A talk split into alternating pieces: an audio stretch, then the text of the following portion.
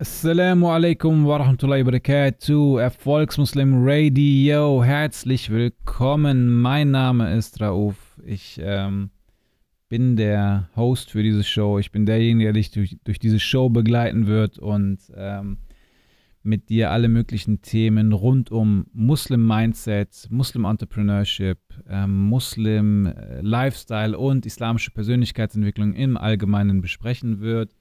Ich bin froh, wie gesagt, dass du, dass du am Start bist, dass du dir das hier anhörst. Und ich möchte dir an dieser Stelle direkt erstmal mal sagen, dass ich mein oder dass es der erste Podcast ist, fangen wir mal so an. Es ist wirklich der erste Podcast, den wir launchen. Ich habe zwar vor drei Jahren mal den, eine Folge aufgenommen und auch hochgeladen, aber damals war das alles so kompliziert, dass ich keinen Bock mehr hatte, das weiterzumachen. Darum hoffe ich und bitte Allah Mutala darum, dass er uns äh, oder mir jetzt die Kraft gibt, das Ganze kontinuierlich auf die Beine zu stellen, sodass du den größtmöglichen Mehrwert aus diesem ganzen Podcast ziehst und äh, ich natürlich auch eine, eine, gesunde Beziehung auch zu dir als Zuhörer aufbauen kann. Wobei wir auch schon beim Thema sind. Warum dieser Podcast? Äh, was, was hat der ganze Podcast für einen Mehrwert, besonders für dich? Ja? Warum mache ich das? Was ist meine Intention? Was ist meine Nia hinter dem Ganzen? Und vor allen Dingen, wer bin ich überhaupt? Wer ist dieser Rauf, dem du gerade zuhörst? Und warum solltest du ihm überhaupt zuhören? Über diese Themen möchte ich in dieser ersten Folge mit dir einfach mal sprechen. Also nochmal zusammengefasst, ich möchte mich ganz kurz vorstellen, dich ein bisschen mitnehmen auf meine, meine Lebensreise. Wir gehen ein paar Jahre zurück und du wirst feststellen, dass ich ein ganz anderer Mensch früher war, als ich es jetzt schon bin. Ähm, vielleicht werden dich einige Punkte echt verwundern, besonders wenn du mich schon aus Social Media kennst, wie Instagram oder Facebook oder so. Und dann möchte ich dich einfach ein bisschen mitnehmen und dich so dir ein bisschen aufzeigen, welchen Struggle ich hatte als praktizierender Muslim in der, in der Arbeitswelt, in der Berufswelt und wie ich dazu kam, diese, die erste Live-Coaching-Plattform für islamische Persönlichkeitsentwicklung im deutschsprachigen Raum aufzubauen und was die Intention war. Warum, was bringt es überhaupt den Muslimen, sich mit islamischer Persönlichkeitsentwicklung bzw. mit Persönlichkeitsentwicklung im Allgemeinen zu beschäftigen? Darum lass uns direkt ins Thema reinspringen, gar nicht mehr lange drum, rumherumlabern. Wie gesagt, ich bin äh, 36 Jahre alt oder 37, ich weiß es wirklich gerade nicht. Und wohne in Düsseldorf, in der Nähe von Düsseldorf, habe eine kleine Tochter und bin verheiratet und ähm, ja, Stand, welcher heute ist der, heute, ach, heute ist der zweite Eid-Tag, der zweite Bayram-Tag nach ähm, Ramadan 2020. Ich weiß nicht, wann du diese Podcast-Folge hörst, aber äh, das ist der jetzige Stand. Also, kurz zu mir. Ich bin aufgewachsen in einem kleinen, oder geboren und aufgewachsen in Niedersachsen in der Nähe von Hannover, in einem kleinen Ort, 20.000 Einwohner ungefähr, und habe meine Wurzeln in Bosnien. Daher auch diese Namensdiskrepanz mit Rauf und Reuf und so. Also Rauf ist das Original.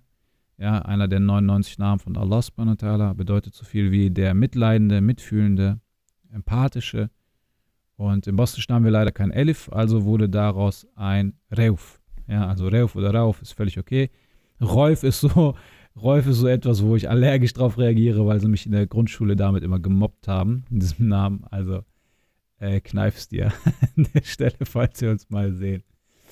Okay, ähm, wie gesagt, ich bin ähm, nicht immer, oder ich bin in einem kleinen Ort aufgewachsen, der nicht wirklich geprägt war von Muslimen und ich habe von Haus aus auch nicht so viel mitbekommen, was, was die Religion angeht. Also ich bin zwar gebürtig als Muslim geboren, aber hatte bis zu meinem, ja, ich würde sagen, bis zu meinem 20. Lebensjahr, 22. Äh, Lebensjahr ungefähr nichts mit der Religion am Hut. Also damit meine ich, ich, hab, ich wusste nicht, wie man betet. Ich war noch nie in der Moschee. Ich wusste nicht, wie man die Gebetswaschung macht. Ich hatte gar keine Ahnung über meine Religion. Ich wusste, es gibt einen Koran. Ich äh, war davon überzeugt, dass es Himmel und Hölle gibt, aber mehr auch nicht. Ja, das heißt, ich habe ein ganz anderes Leben gelebt. Ich war wie jeder Nicht-Muslim eigentlich auch unterwegs. Ich war am Feiern. Ich ähm, habe Alkohol getrunken und und und. Also wirklich so diese ganz normalen Standardsachen, die man heute auch im Fernsehen sieht von Nicht-Muslimen. Als ich dann ähm, mein Abitur gemacht habe, das schlechteste Abi überhaupt, ich glaube, ich kenne niemanden, der ein schlechteres Abi gemacht hat als ich, nur mal so nebenbei, bin ich, äh, wusste ich, habe ich keine, oder weil mein Abi so schlecht war, habe ich keine Ausbildung bekommen und äh, wusste gar nicht, was ich machen sollte. Bis mir ein Kumpel mal gesagt hat, ey, geh mal nach Paderborn an die Uni und da gibt es so etwas, das nennt sich Studienberatung. Frag da mal nach, was du machen kannst. Das habe ich dann auch getan, bin nach Paderborn an die Uni zur Studienberatung und gesagt, hey, mein, mein NC liegt bei 3,6, 102 Punkte, also richtig Punktlandung mit Nachprüfung und pipapo. Was kann ich tun? Und er sagte mir, hey, bewirb dich in Wuppertal an der Uni. Das äh, in Wuppertal in Wuppertal ist, kannst du NC frei studieren, also ohne Numerus Clausus. Das war damals 2004 oder 2006, glaube ich. Also habe ich mich beworben, Alhamdulillah, ich wurde angenommen und bin dann nach Wuppertal gegangen, habe dort Wirtschaftswissenschaften studiert und habe dann irgendwie im, ich weiß gar nicht, 2009, nee, 2007 oder so, oder 2008 habe ich mein erstes Praktikum gemacht in einer Unternehmensberatung und bin da so ein bisschen auf diesem äh, Film hängen geblieben, in Unternehmen reinzugehen, diese zu beraten und zu optimieren. Und äh, ich kürze die Geschichte jetzt mal so ein bisschen ab. Ich habe dann ähm, schon während des Studiums und auch danach als äh, internationaler äh, Unternehmensberater und Projektmanager gearbeitet. Ich war in Singapur, ich war in Österreich und ich war in Deutschland unterwegs und ähm, ja, war da halt überwiegend als äh, externer oder ja, als externer Consultant, also als, oder als Projektmanager und Consultant unterwegs. Ähm, ich habe jetzt aber einen ganz wichtigen Punkt übersprungen. Das ähm, nur mal so als, oder ich wollte jetzt einfach mal eine Intro geben zu mir, aber den wesentlichen Punkt habe ich jetzt übersprungen, nämlich der Punkt, der mich in meinem Leben dahingehend geprägt hat, dass ich diese ganze Plattform hier aufgebaut habe und das tue, was ich heute tue. Und zwar habe ich, oder wie du, wie du jetzt schon rausgehört hast, lief es beruflich eigentlich sehr gut bei mir. Ähm, oder nee, noch, noch einen Schritt weiter vor, sorry. Ich habe, wie schon gesagt, nicht immer praktiziert. Und auch als ich an die Uni kam, habe ich noch nicht wirklich was mit der Religion am Hut gehabt. Bis mir eines Tages, das war glaube ich äh, Ramadan 2000, boah, schlag mich tot, ich weiß es nicht mehr, also ziemlich vor 15 Jahren oder so etwas, hat mir ein Freund von mir einen YouTube-Link zu einem, äh, zu einem Vortrag geschickt ähm, das war so ein islamischer Vortrag, da ging es um Sina, da ging es um äh, Jahannam und Jannah, also das Paradies und das, Fe also das Höllenfeuer wurde halt sehr stark beschrieben. Und diese Beschreibung in diesem Video war so, so greifbar, es war, es war so krass, es wurde viel mit Bildern gesprochen, ähm, sodass mich dieser Vortrag äh, so krass gepackt hat. Ich werde das nicht vergessen. Ich saß auf diesem Bett, es war irgendwie nachts, haben wir diesen Link bekommen ich und noch zwei Freunde von mir saßen auf dem Bett, hatten damals meinen Laptop auf dem Schoß und haben uns diesen Vortrag reingezogen. Und in dem Moment, als gerade so über das Höllenfeuer gesprochen wurde, waren wir alle einfach so mega baff. Wir so, boah, ey, Leute, wir haben ein Problem. Denn ich wusste so, ich glaube an Himmel und Hölle. Ich wusste, dass wenn ich so weiterlebe, wie ich jetzt lebe, definitiv nicht der Himmel für mich bestimmt ist, sondern halt, dass es irgendwo ganz weit nach unten geht. Das war so mein Mindset zu der damaligen Zeit. Das hat also echt dazu geführt, dass ich von einer Nacht auf die andere mein Leben und meine Person komplett umgestellt habe. Das heißt, ich habe wirklich, ich bin nachts eingeschlafen. Ich glaube, nee, ich habe, glaube ich, noch nicht mal geschlafen in der Nacht, aber ich bin morgens aufgewacht oder aus dem Bett aufgestanden und habe beschlossen, ein anderer Mensch zu sein. Ich musste erstmal alle meine alten Freunde anrufen, äh, die, die mich noch anders kannten. Und ich so, ey Leute, wir haben zwar nach Ramadan, das war übrigens noch kurzer Exkurs, das war der erste Ramadan in meinem Leben. Ja, ich habe vorher nie gefastet, nie Ramadan praktiziert, nie, nie, nie, nie, nie. Außer in diesem Ramadan. In diesem Ramadan habe ich, ich weiß nicht mehr, ob ich gefastet habe oder ob ich gesagt habe, ich werde einfach nur keinen Alkohol trinken und keine Partys machen. Also eins von beiden. Auf jeden Fall war es der erste Ramadan, wo ich aus irgendeinem Grund zu mir gesagt habe, ich werde in diesem Ramadan nicht den gleichen Mist bauen, den ich sonst immer gebaut habe. Und subhanallah, ich bin mir nicht 100% sicher, aber zu 90%, dass dieser Vortrag, der mein Leben verändert hat, in der 27. Nacht dieses Ramadans war. Also höchstwahrscheinlich. Also man, wir wissen ja nicht genau, wann diese besondere Nacht ist, also äh, Laylatul, Qadr. Ja, äh, es ist in einer der ungeraden Nächte, in den letzten zehn Nächten. Höchstwahrscheinlich in der 27. Nacht. Auf jeden Fall habe ich in dieser sieben, wahrscheinlich in dieser 27. Nacht diesen Vortrag gesehen, der mein Leben komplett verändert hat. Also ich wusste damals natürlich nicht, dass es eine 27. Nacht gibt und so weiter. Ich hatte ja gar keine Ahnung von der Religion. Auf jeden Fall habe ich dann dementsprechend, ähm, bin ich am nächsten Tag aufgestanden, habe alle meine Freunde angerufen, weil ich so, weil wir hatten halt nach diesem Ramadan, ich hatte den, meinen Freunden gesagt, hey Leute, ich kann in diesem Ramadan keine Party machen, aber nach diesem Ramadan, dann fahren wir nach Hamburg, Hannover, Paderborn, München, dann überall gehen wir feiern. Ja, also so war ich drauf. Dann musste ich erstmal alle meine Freunde anrufen und sagen, ey Leute, ich bin nicht mehr am Start. Die so, warum? Was ist los? So, ey, ich ähm, habe jetzt für mich entschieden, ich trinke keinen Alkohol mehr, ich gehe nicht mehr feiern, ich fange jetzt an zu beten, ich will keine Freundin haben, ich will heiraten und so weiter. Und die Leute, die so, ey, Alter, was ist denn mit dir los, Mann? Und äh, meine ganze Welt hat sich einfach komplett auf den Kopf gestellt. Wie dem auch sei, es war alles nicht ganz so wild, weil ich ja Student war zu der damaligen Zeit. Und als Student hast du einfach den Vorteil, dass du dein Leben gestalten kannst, wie du willst. Keiner redet dir groß in dein Leben rein. Ja, also du bist nicht irgendwie auf Arbeitskollegen oder so angewiesen, sondern du kannst sagen, ey, wenn ich Bock auf gewisse Leute habe, habe ich Bock drauf, dann hänge ich mit denen ab. Wenn nicht, dann nicht. Ich komme zur Uni, ich gehe zur, also ich komme zur Uni, wann ich will, oder ich gehe auch gar nicht hin, wie auch immer, du bist halt relativ frei. Ähm, warum erzähle ich das?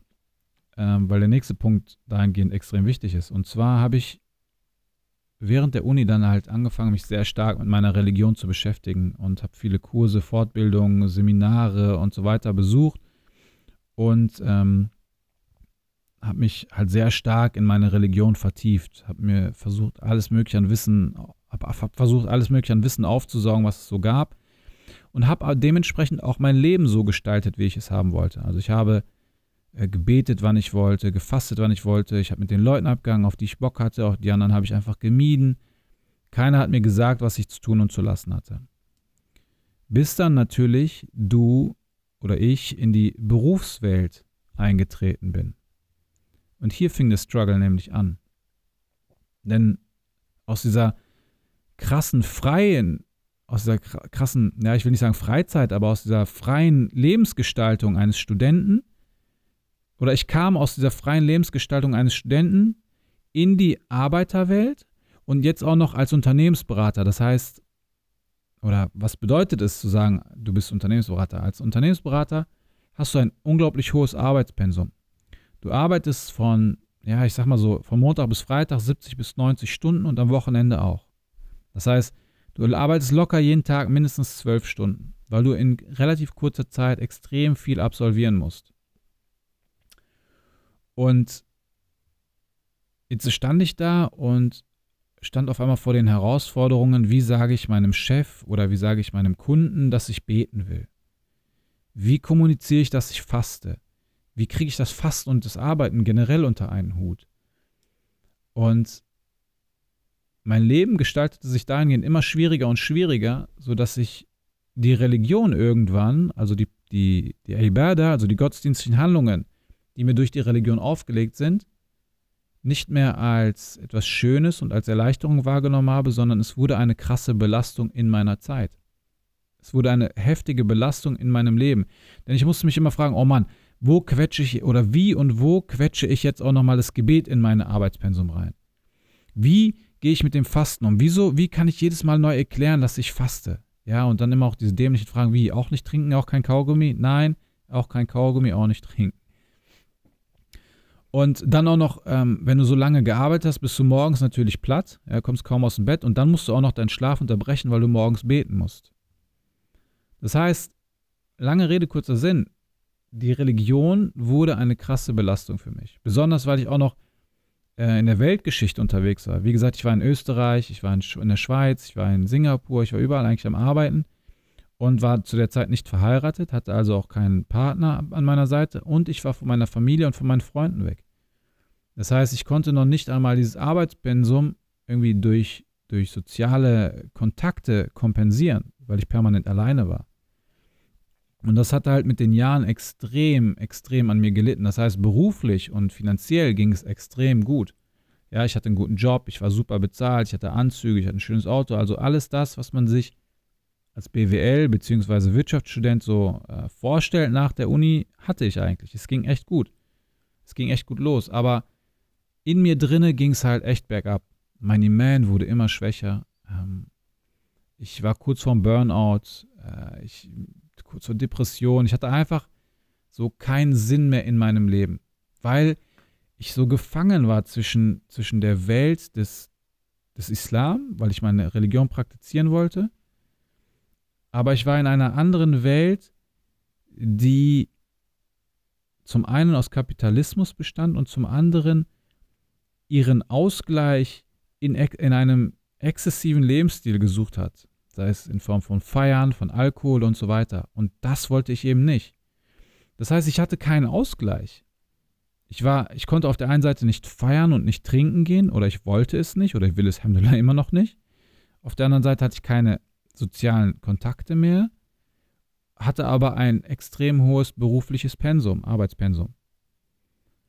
Naja, irgendwann habe ich auf jeden Fall die Reißleine gezogen und habe mir gesagt, ey, weißt du was, ich habe echt keinen Bock mehr auf den ganzen Kram, habe alles hingeschmissen und ähm, bin dann erstmal zurück in mein Elternhaus gegangen. Ja, also nachdem ich ein paar Jahre gearbeitet habe, habe ich gesagt, weißt du was, äh, ich, ich will nicht mehr.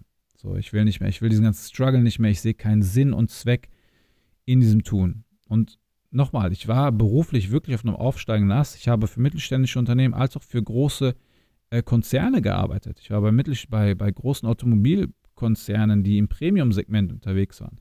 Also eigentlich war, lief es echt super. Aber ich habe für mich irgendwann diesen Sinn nicht mehr in der Sache gesehen, zu sagen, warum soll ich denn jetzt noch ein Auto in den Markt verkaufen und dann noch eins und noch eins und noch einen Prozess optimieren und noch ein KPI aufstellen und und und und. Ähm, vor allen Dingen habe ich mich gefragt, wo ist die Beziehung zu Allah? Wo ist die Beziehung zu meinem Schöpfer in dem Tun, was ich gerade habe? Und diesen Sinn habe ich einfach nicht mehr gesehen. Also habe ich, wie gesagt, die Reißleine gezogen und dann erstmal angefangen, mich zu fragen, was ist überhaupt Erfolg? Was ist Erfolg für mich als Muslim? Und warum strebe ich überhaupt nach Erfolg? Und soll ich das überhaupt? Ja, zum Beispiel, Allah subhanahu wa ta'ala sagt ja im Koran, ich habe die Djinn und die Menschen erschaffen, damit sie mir dienen. Und dann habe ich mich natürlich gefragt, was bedeutet denn jetzt dienen? Wie diene ich denn meinem Schöpfer? Diene ich meinem Schöpfer, indem ich irgendwie in der Weltgeschichte rumtingle und Unternehmen helfe, mehr Geld zu machen? Das kann nicht eine Form vom Dienen sein. Da habe ich mich gefragt, ist Dienen vielleicht den ganzen Tag nur Koran lesen und in der Moschee sitzen und nur beten? Ist das eigentlich die reinste Form des Dienens? Alhamdulillah, ich bin relativ schnell zu dem Punkt gekommen, dass das ebenso wenig eine reine Form des Dienens ist. Denn die reinste Form oder die, das, was Allah subhanahu wa ta'ala, unser Schöpfer von uns will, ist, dass wir ihm völlig ergeben sind. Denn Islam bedeutet die völlige Hingabe zu unserem Schöpfer. Also nicht nur in gewissen Aspekten, wie zum Beispiel dem Gebet oder des Fastens oder so weiter und so weiter, sondern in allen Bereichen unseres Lebens. Zwischenmenschlichen Beziehungen, im äh, beruflichen, im finanziellen Sektor, im, im ehelichen, in Erziehungsfragen und, und, und. Also all diese Punkte sind im Endeffekt Islam. Und in jedem dieser Aspekte muss ich versuchen, die Barmherzigkeit meines Schöpfers zu erlangen. Und meine innere Diskrepanz, die ich hatte, war, dass ich natürlich auch trotzdem beruflich und finanziell erfolgreich sein wollte. Ohne diesem zum Teil menschenverachtenden Kapitalismus zu verfallen. Also habe ich mich irgendwann mal gefragt oder ich habe mir dann mal angeschaut, was erzählen denn eigentlich äh, Nicht-Muslime zum Thema Erfolg? Wie sind die überhaupt erfolgreich geworden? Und dann habe ich mir Biografien durchgelesen, ich habe mich mit Persönlichkeitsentwicklung beschäftigt, mit Psychologie und und und. Dabei ist mir etwas super Interessantes aufgefallen, was mir dabei geholfen hat, meine Religion mein Dien, mein Islam viel besser zu verstehen. Und zwar habe ich festgestellt, dass alles das, was erfolgreiche Menschen, Coaches, Trainer, Speaker, Unternehmer, all diese unter erfolgreichen Menschen, also alles, was diese erfolgreichen Menschen erzählen, wie man zum Erfolg kommt, haben wir schon im Islam, nämlich in Koran und Sunna, verankert. Es wird häufig nur auf eine andere Art und Weise dargestellt. oder auf ein, in einer anderen Sprache kommuniziert, was übrigens äh, mein größtes Problem war. Denn äh, der Struggle, in dem ich mich in der Berufswelt befunden habe, den, ähm, den konnte ich nicht lösen, weil ich in den Moscheen und in den Vorträgen keine Antwort gefunden habe. Die Vorträge in den Moscheen oder auf Seminaren gingen meistens um tieftheologische Themen, Akida, also die, äh, die, die Fundamente des, des Iman, also des Glaubens, um das mal so äh, lapidar auszudrücken, oder Ehe oder Haram und Halal, also diese typisch theologischen Themen. Aber keiner hat mir gesagt, hey, wie kann ich denn das, was ich in der Moschee lerne, in die Praxis umsetzen? Wie gehe ich mit meinem Facebook-Account um? Wie gehe ich mit meinem Instagram-Account um? Wie mache ich Business? Ist Geld wirklich so was Schlimmes? Also all diese Themen, auf die habe ich keine Antwort gefunden, erst als ich diese Brücke geschlagen habe. Nachdem ich gesehen habe, was überhaupt erfolgreiche Menschen erzählen und nachdem ich erkannt habe, dass das, was der Prophet Muhammad sallallahu alaihi wasallam uns gesagt hat, eigentlich genau das ist, was uns heutige erfolgreiche Nichtmuslime erzählen. Was sind das für Dinge? Das sind zum Beispiel Themen wie ähm, jeder erfolgreiche Unternehmer oder erfolgreiche Mensch wird dir sagen, hey, wenn du erfolgreich sein willst, darfst du im Leben keine Zeit verschwenden. Und du musst morgens früh aufstehen und direkt anfangen, produktiv zu werden. Das erzählt dir irgendwie jeder. Und dann habe ich mich gefragt, ey, habe ich das nicht schon mal irgendwo gehört? Natürlich. Allah subhanahu wa ta'ala, unser Schöpfer, hat uns das Gebet am Morgen zur Pflicht gemacht. Salat al-Fajr oder äh, Sabah Namas. Ja? Allah ta'ala fordert uns dazu auf, morgens früh aufzustehen und ihn direkt anzubeten.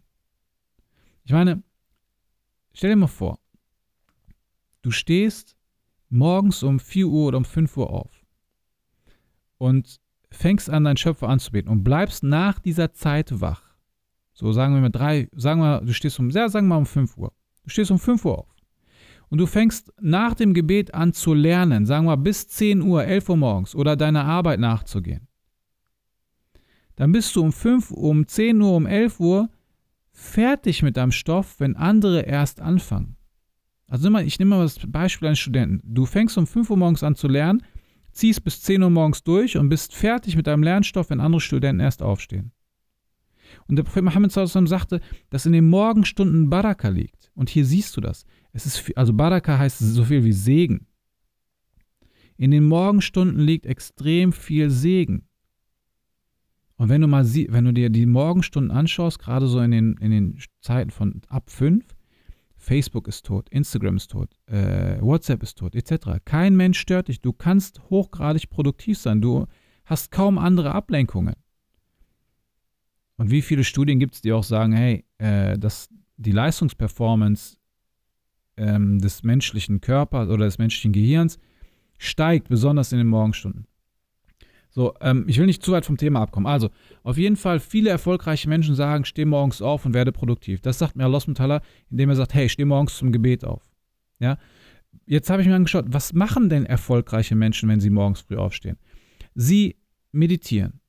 Sie machen Sport. Sie machen Atemübungen. Sie äh, gehen, machen Brainstorming, also visualisieren ihr Leben, gehen Strategien durch und so weiter. All diese Aspekte machen wir im Gebet. Guck mal, wenn du beispielsweise den Koran rezitierst, ja, das Rezitieren des Korans unterliegt gewissen Regeln. Also das Wiedergeben des Korans. Es unterliegt diesen sogenannten Tajwid-Regeln, also der Rezitationsarten, den sogenannten Lesearten.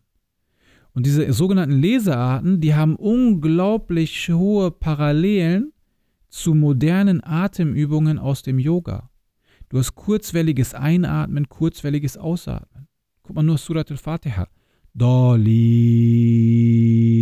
Du atmest den kompletten Sauerstoff aus, der in deinem Körper ist, atmest neuen Sauerstoff ein und fängst dann mit der neuen Sura an. Dein kompletter Körper wird geflutet mit Sauerstoff. Außerdem hast du Sportelemente drin im Gebet durch das Stehen, durch das Beugen, durch, also durch, äh, äh, ähm, durch das Beugen und dann im Endeffekt durch das ähm, auf die Knie fallen, also mit dem Kopf auf den Boden zu gehen, also in den Sujud, zu, äh, also das Ruku, äh, äh, äh, Sujud etc., das sind alles Elemente des Sports, wo du deine komplette Muskulatur dehnst. Alleine wenn du im Ruku, also in der Beugestellung bist, dehnst du deinen Oberschenkel, welcher sich über Nacht, ja, so, welcher sich über Nacht zusammengezogen hat. Also wenn wir, wenn wir uns nachts schlafen gehen, dann zieht sich in der Regel die Muskulatur und die Sehnen, die ziehen sich komplett zusammen. Und besonders durch die, durch die Dehnübungen, also im weitesten Sinne Dehnübungen durch das Gebet, ziehen wir diese Muskulatur wieder auseinander. Wir haben eine komplette Streckung im Rücken als auch in den Beinen. Außerdem aktivieren wir unser Herz-Kreislauf-System durch das Stehen, Beugen, äh, äh, ähm, Hinunterfallen, also, ähm, oh, ist schon spät, ey. Ich finde gerade die Worte. Durch das Hinunterfallen mit dem Kopf auf den Boden, ja, also durch das in Sujud gehen etc. Das heißt, hier haben wir plus, was machen wir im Gebet? Im Gebet denken wir über das Leben nach. Im Gebet denken wir über, das, über den Tod nach. Also viele Dinge reflektieren wir im Gebet. Außerdem gibt es zahlreiche Überlieferungen oder es gibt eine wesentliche Überlieferung, in der es heißt, dass wir, wenn wir im Sujud sind, also mit dem Kopf auf dem Boden, sind wir unserem Schöpfer am nächsten. Und es das heißt, in dieser Position sollen wir Bittgebete sprechen. Da gibt es einige Meinungsunterschiede in den Rechtsschulen. Ich meine, die hanafitische Rechtsschule äh, sagt, dass das so nicht geht. Aber äh, soweit ich weiß, sagen alle anderen drei Rechtsschulen, dass man im Sujud, also mit dem, in dem Punkt, wo man mit dem Kopf auf dem Boden ist, unglaublich viele Bittgebete an seinen Schöpfer richten soll. Und was sind Bittgebete in dem Moment? Es ist nichts anderes als eine Affirmation seiner selbst, also eine sich quasi, also quasi sein Schöpfer, um das zu bitten, was man haben will. Das heißt, seine Ziele, seine Träume, seine Visionen nochmal auszusprechen und sie mit Hoffnung und Zuversicht, also auch mit Tawakkul, mit, das, mit dem Vertrauen auf unseren Schöpfer zu füllen. Wir füllen sie mit, mit Leben. Wir holen sie uns in unser Gehirn, wir holen uns diese Träume und Ziele in unser Gehirn und vergegenwärtigen sie uns jedes Mal, in jedem Sujud. Plus, nach dem Gebet heben wir unsere Hände und sprechen noch einmal Bittgebete. Das heißt, wir holen uns unsere Ziele wieder ins Gehirn und ins.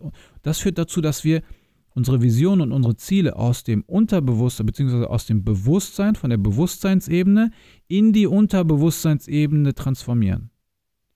Und so letztendlich unser Unterbewusstsein auf Erfolg programmieren. Mit Erfolg meine ich die kontinuierliche Verwirklichung unserer selbst, das Erreichen unserer Zielsetzung, das Erreichen unserer Visionen indem wir uns permanent durch die Dua wieder unsere Ziele vergegenwärtigen. Und darum ist es auch so wichtig, in den Bittgebeten nicht nur für jenseitige Punkte zu beten. Also nicht nur zu sagen, ja Allah, bitte bewahre mich vor dem Höllenfeuer, sondern genauso um Aspekte zu bitten, die das diesseitige Leben betreffen.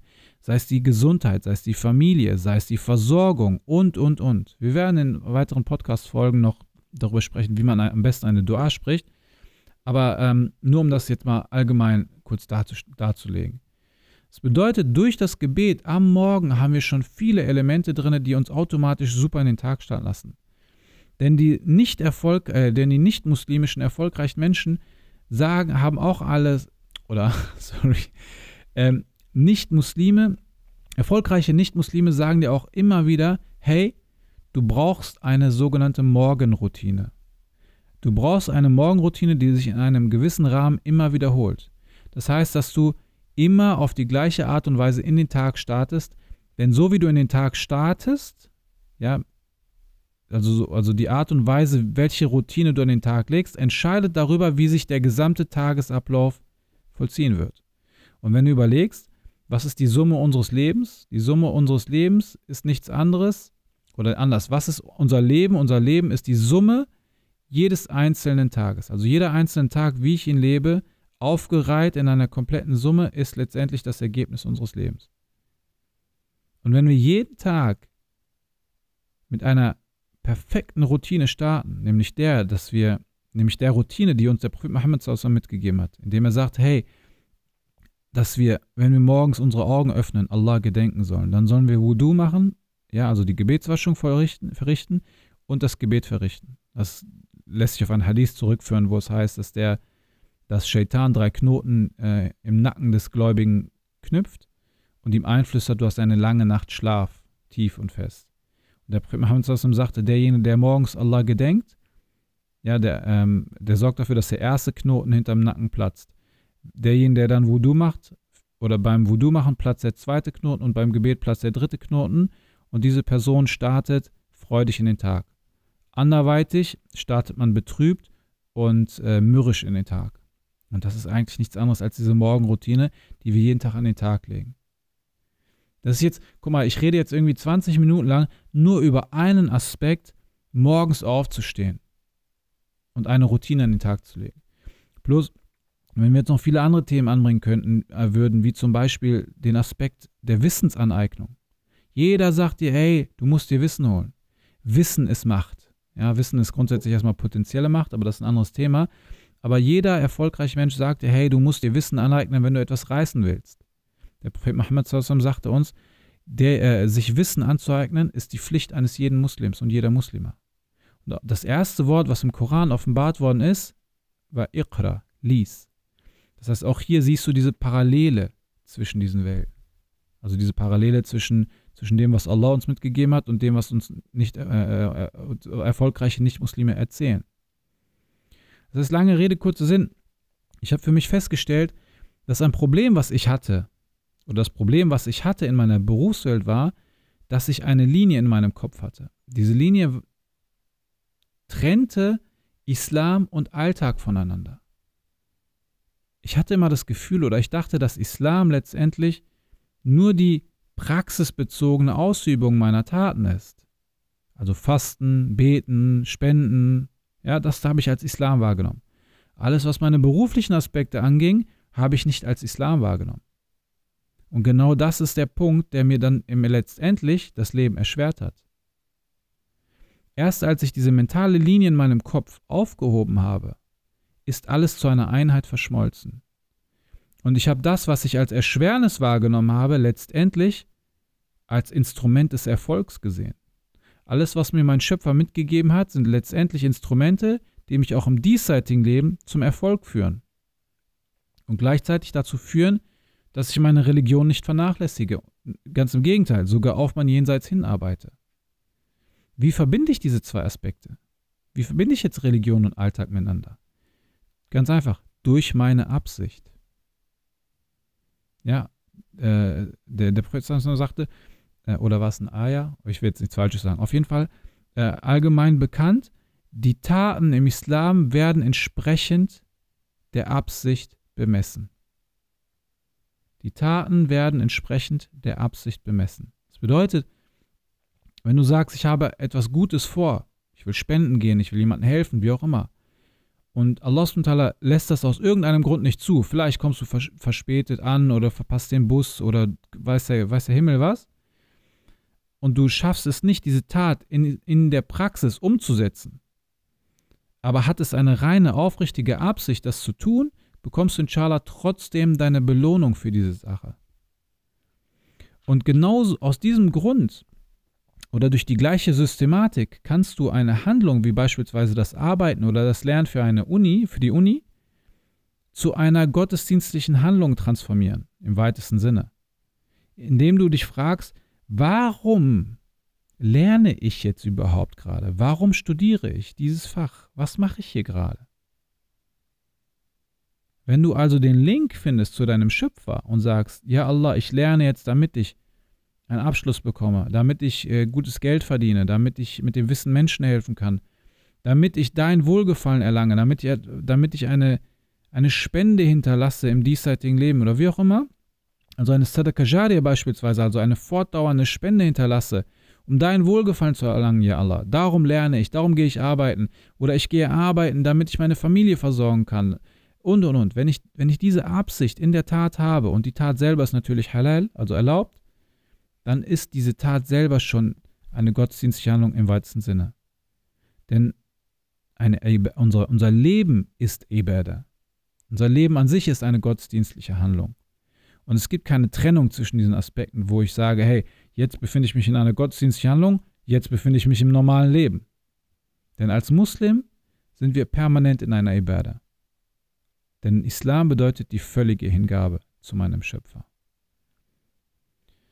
So, dann im Endeffekt, ähm, wie gesagt, als diese, diese Aspekte, als mir diese Aspekte klar wurden, als ich gesehen habe, hey, Allah hat mir alle Instrumente mitgegeben, die mich zum Erfolg im diesseitigen Leben führen und auch gleichzeitig im jenseitigen Leben, stand ich trotzdem vor der Problematik, was mache ich jetzt mit meinem Leben?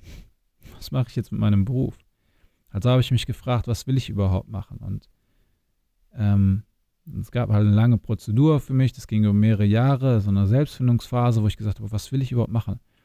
Habe ich mich gefragt, oder ich habe mir Dinge aufgeschrieben wie, ich will mit Muslimen arbeiten, ich will Menschen, ich will etwas hinterlassen, ich will Gutes tun, ich will aber auch gleichzeitig Geld verdienen, ich will unabhängig sein von Ort, Zeit und Mensch und so weiter und so fort. Und dann irgendwann kam, kam ich auf den Punkt, dass ich mich mit den Themen Online-Business und Online-Marketing beschäftigt habe. Und dann irgendwann wurde aus dem Ganzen ein Schuh. Ich habe fest, weil ich stand vor der Problematik, wie kann ich denn es, wie kann ich es denn bitte schaffen, äh, Soziales zu tun, mit Muslimen zu arbeiten und trotzdem damit Geld zu verdienen, ähm, um davon leben zu können. Und das Internet ermöglicht diese Punkte. Das Internet ermöglicht es dir, viele Menschen zu erreichen, unabhängig zu sein von Ort, Zeit und Mensch.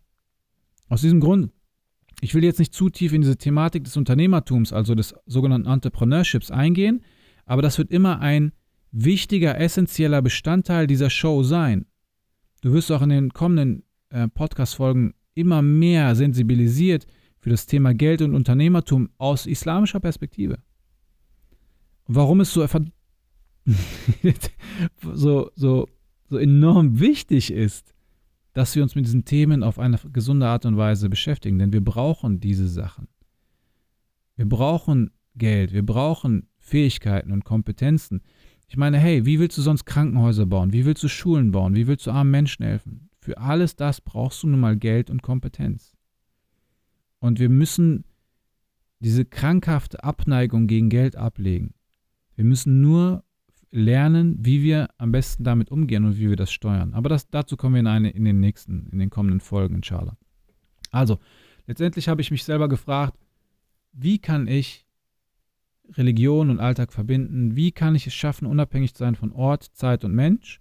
Und wie kann ich es schaffen, eine sogenannte Sadaka Jariya, also eine Sadaka zu hinterlassen, die auch nach meinem Tod weiterhin besteht und für mich Fürsprache einlegt bei meinem Schöpfer?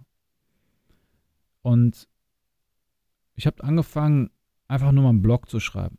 Meine Erkenntnisse, die ich hatte durch diese Aufhebung dieser, dieser Barriere in meinem Kopf, ähm, diese Erkenntnisse wollte ich einfach mal in einem Blog zusammenfassen. Also habe ich auf www.erfolgreich und Muslim, mittlerweile ist die Seite auf erfolgsmuslim.de umgeswitcht, ähm, habe ich einfach einen Blog geschrieben und Themen behandelt, wie zum Beispiel, wie sage ich meinem Chef, dass ich beten will oder wie verbinde ich meine Taten, meine Religion, meinen Alltag, wie schaffe ich es, mit wenig Schlaf trotzdem fit zu sein und so weiter und so fort.